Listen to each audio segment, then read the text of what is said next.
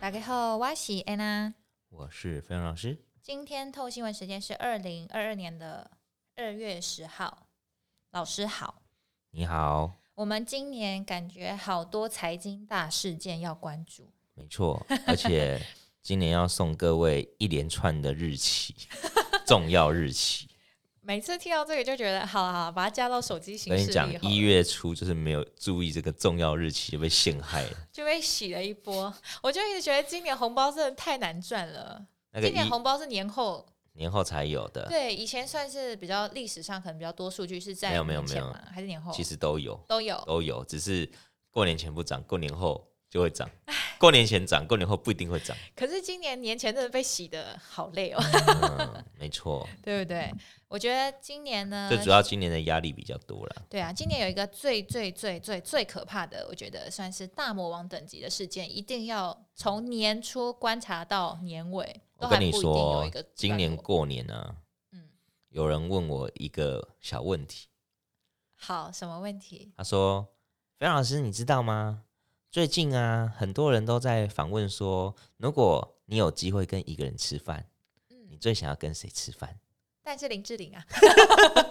你是跟林志玲吃饭吗那你要跟谁？”？我跟他说，我一开始想说，嗯，没有诶、要跟谁吃饭？我目前没有什么崇拜的偶像。嗯然后我后来过五分钟后跟他说，不对，我想要跟一个人吃饭，谁你？知道是谁吗？我要跟鲍威尔吃饭。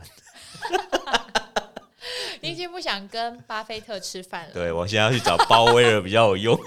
好，我我跟你讲，我可以理解为什么老师想要跟鲍威尔吃饭，我也希望你可以跟 鲍威尔吃饭，因为我最近看到一个新闻，他直接就是提到我们的高盛，高盛这个指标性的嗯公司，他直接说了哦，他们预测嗯， Fed 今年要升息四次，哦，这个应该是比较轻的吧？他之前不是喊更多次吗？可是我觉得日期如果越接近的话，感觉代表嗯他们的资讯可能又有更新了嘛，感觉可信度好像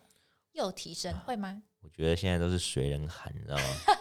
喊大了家开赌呢，盘这样。对，喊了呢，股市跌了呢，就跟着跌。好啦，反正好，你先让我说完。他说四次是在六三六九十二月，嗯，再加上呢，他们觉得有可能提早到今年五月就要宣布缩减资产负债表。嗯，这个消息，老师你自己有一些什么样的看法吗？我觉得消息非常正确。所以其实你觉得这个这一篇就这篇来讲，它的嗯可信度其实是有挺高的。蛮高的，因为好，其实大家认同度至少都有五六成。那我现在马上想到一个问题，嗯，那三月要来了， 现在已经二月中了，对，所以升息假设真的在三月，嗯，的话，因为之前我们提到，通常在升息前比较会容易有震荡，对不对？没错，那这是不是代表震荡即要来将了？来 到元宵之后的震哦荡不即将来到。可不可以让我好好吃个汤圆？ 我不想要每次都一直遇到这个消息之后，我就要一直很担心。你知道吗？这次你只要担心最后一次就好。你说一旦确定了，对，市就是场的利空出尽。就会回归它该有的正常的轨道，对，没错，就不会这样一直吓我吓投资人，对不对？是。所以呢，从元宵后，你要想哦，为什么元宵后可能会开始震荡？嗯因为最主要就是元宵的下个礼拜又是台湾的二二八吗？二二八，啊所以节前卖压又出现了。节前卖压出现之后，三月呢就要等三月十七号费的讲话。那在三月十号前又有一个二月营收要公告，嗯，哦，那一二月出来了，费德又出来了，哦，所以整个大盘看起来就是区间震荡哦，或者对整个上半年都是这样子，但个股的部分可能会有个我表现的一个状况。好，这个等一下我们可以来跟老师聊一下。老师，那我先问一个问题哦，你自己会希望嗯三月的这个升息赶快来吗？越快越好啊，越快越好，因为大家都知道了，你就赶快升吧。就是、就是有一点，你跟赶你快去讲，就是你要杀要剐都没关系，可是你对就快一点，不要在那边对拖你讲完之后，大概就跌了三天，然后之后就开始大家的信心就来了。哦，因为大家就知道最差最差大概就是那样子嗯对，了。那你知道为什么升息的信心就来吗？为什么？过去要印钞票代表景气不好，那对这次我要升息，代表我现在所有的金融市场经济的这个环境都是可以自我哦去做一个接轨的，嗯就不需要人在扶助它的时候，这样其实代表后续的经济是比较好的。哦，而且他们其实算是有点想要抑制那个通膨，对不对？对，没错，因为通膨实在太恐怖了，对，通膨再这样下去，后面可能会发生停滞性通膨。好，所以其实升息它背后的意义，算是代表说现在的经济状况其实是好，是稳健。他希对望透过这个升息跟之后的缩减资产嗯负债表来调整景气的热度。对，因为温和的通膨是可以让整个经济去做成长的，嗯但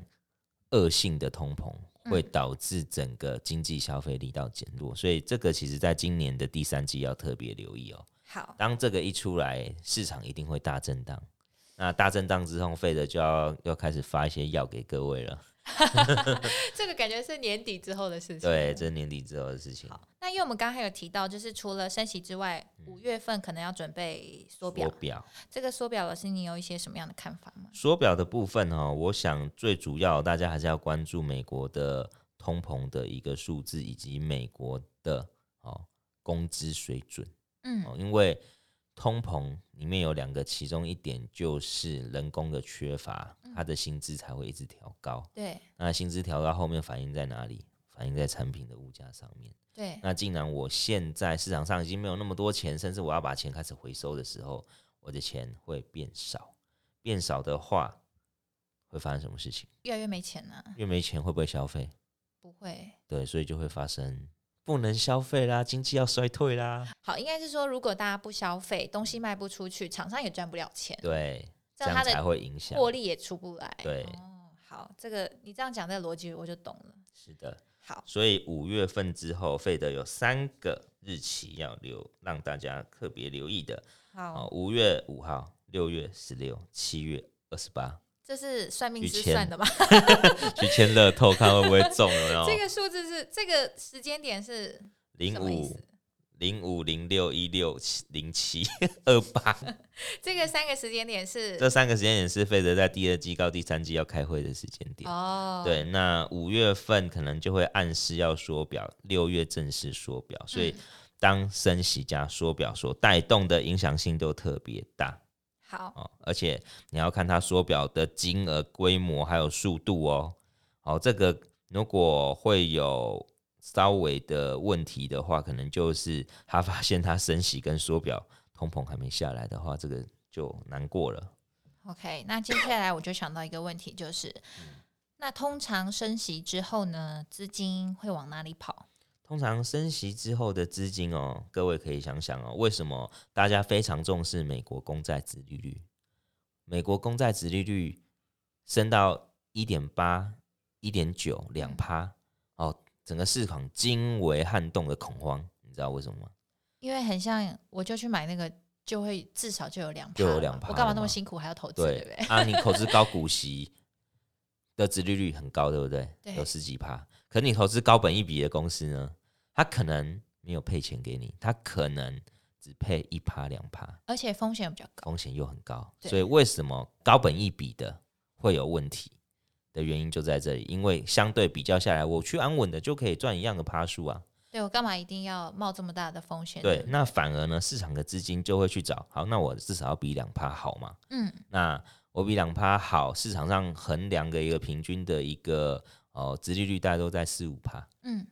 那十五趴也不算什么。我要找的应该是目前哦，可能是七趴到十几趴的，而且它今年的获利还不差哦。嗯，哦，不能说去年好，今年很烂，那这样子也会很惨。对，但是如果去年好，今年获利持平或是还不错，那配合它有高股息政策，那在这样的一个情况之下，其实资金就会跑到这边来避险啦。哦，所以其实这个原则听起来，我觉得还蛮容易懂的。因为高本一比的话，其实你买它，相对来讲，你就是冒一个比较大的呃风险。对，你这时候如果你就挑选一个它配息，它有一个保护，因为我们之前都会提到说，殖利率其实它就是一个保护的作用。对，这时候资金在这个目前的情况之下，假设升息之后，资金跑到这边，它其实就是一个安稳的地方。对，没错。好，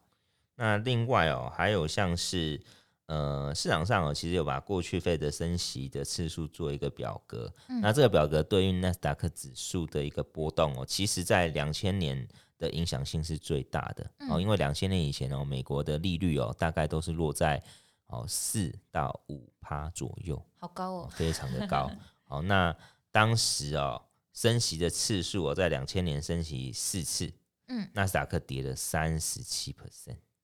天啊，这个幅度好恐怖、哦，而且当年 GDP 还有四趴哦。好，那我们反观为之，因为两千年之后美国经济就崩了嘛，对，所以就一直维持在低利率的一个状况。所以就我一直们可以回不看去到，了像吗是两千零五年、二零零五年嗯，哦，升息八次，对，哦，那纳斯达克也是剧烈震荡，可是它就没有像上一次哦跌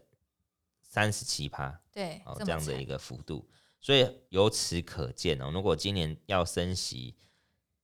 四次以次上，嗯，哦，大概纳斯达克今年指数应该是不会有什么太大的一个表现哦，那甚至震荡的幅度会比较剧烈，所以其实震荡幅度激烈，但是以总年来来讲的可能那是个嗯持平，所以这个意思代表什么呢？都不要动最好跌很低的时候要记得去承接。 哦，不是说都不要，就是如果你真的都不想动，你就不想动也不一定哦，有些公司不会回来哦。我这们个时看候我们这呢个看的是指数就是哦，整整体的指数嘛。如果对不看个股的话，因为现在很多人喜欢买指数型的，对，说不定你不动都比你乱动 好。，嗯，你这个回答很棒可以啊，可以，因为我知道有些人会遇到那个震荡的话，他会很慌张，不知道怎么办，所以这时候就对最好绑手。对如果没你是错买指数型的是的，OK，好。那老师，可是现在还有不是高本一比的股票吗？ 其实现在还有非常多家是本益比不高的，哦嗯那这些本益比不高的股票，它有一些特性哦嗯，，例如因为它去年落难，嗯相关的订单延后出货。哦，那什么样的产业呢？我们可以看到，包含像汽车，对，哦，包含像设备，哦，包含像海运、空运，哦，这些都可能是今年的首选产业。那在这些首选产业里面哦，我们来看过去疫情影响的 PCNB 里面哦，不管是华硕、技嘉、维新哦，嗯这几间在去年的获利都非常好。那今年的一个首季的状况表现也不差，嗯但市场确定的是，他们今年一定比去年差。那在这样的状况，因为去年他们赚很多，可是他们本益比偏低，嗯，今年呢，他们回归正常本益比，哦，所以还是会有一个还是会获有利一空个间不错的获利空间或是对保护空间，因为毕竟他们是高股息的配发。你说去年其实表现获利表现的很好，对，像华硕可能去年赚了五十八块，现在股价才三百多块。哦，所以其实应该是它跟过去它的历史的这个本益比相比是对偏低的。对，那如果今年华硕可能就赚四十块。好，大家要算哦，哦大家自己那你就去知算道，哎、 比去年衰退，可是如果它都是高配息配发的话，殖利率不差，那这个可能就会在我们刚刚讲的，当指数大幅落难的时候，跌到不能再跌的时候，它的机会可能就出现了。嗯，好，好那的再来的部分呢，我们可以看一下设备类股哦。设备类股哦，在过去两年哦，其实很多的产业哦都嗯没有去做资本支出的一个运作，对甚至也有一些产业是积极在为未来制程做准备哦。我们像 PCB 产业、嗯 ABF 产业都是如此，所以我们可以看到，像 PCB 的油田、穆德哦这类型的工具机里面的产业都要特别去做留意。那另外像制药设备的黄酱哦、嗯也是如此哦，它原先在二零二零年就要进入高成长期，但是但是因为两年疫情的影响之下，相关设备业的需求哦往后递延哦，他只用他的旧客户来撑盘。嗯对那现在他要进入一个新的成长期之下哦，今年的营运表现可能就会有一个比较可以期待的高成长。其实老师刚刚提到的这些产业，在我们之前的 podcast 跟 YouTube 频道都有介绍过。对，大概都有提到对，过。啊有兴趣的大家可以再回去看一下。嗯，好的，那我觉得今天呢，我们在讲升息这件事情，除了它时间点更确定之外，我们提到了两个要点，再跟大家重新复习一下，就是低本益比加上高值利率的保护，对，有可能会成为这次升息之下的一个避难的地方。对，就是三月到五月这段期间哦。好，那我们等五月再来看一下最后的结果怎么样好没了。错，好那的记得三月份年报过后，各家公司就会准备按照过往经验的时间点配发股息，所以在 Fed 公布升息的下杀机会，哦，好，你老师又我要已去经懂找了。高股息喽。嗯，对，我觉得今天这一集算是大家要记在自己手机行事历，像我一样设提醒这样。哦是的，没有错。 好，那如果喜欢这一集，觉得对你有帮助的话，记得给我们五星评分。那我们下次见，拜拜，拜拜。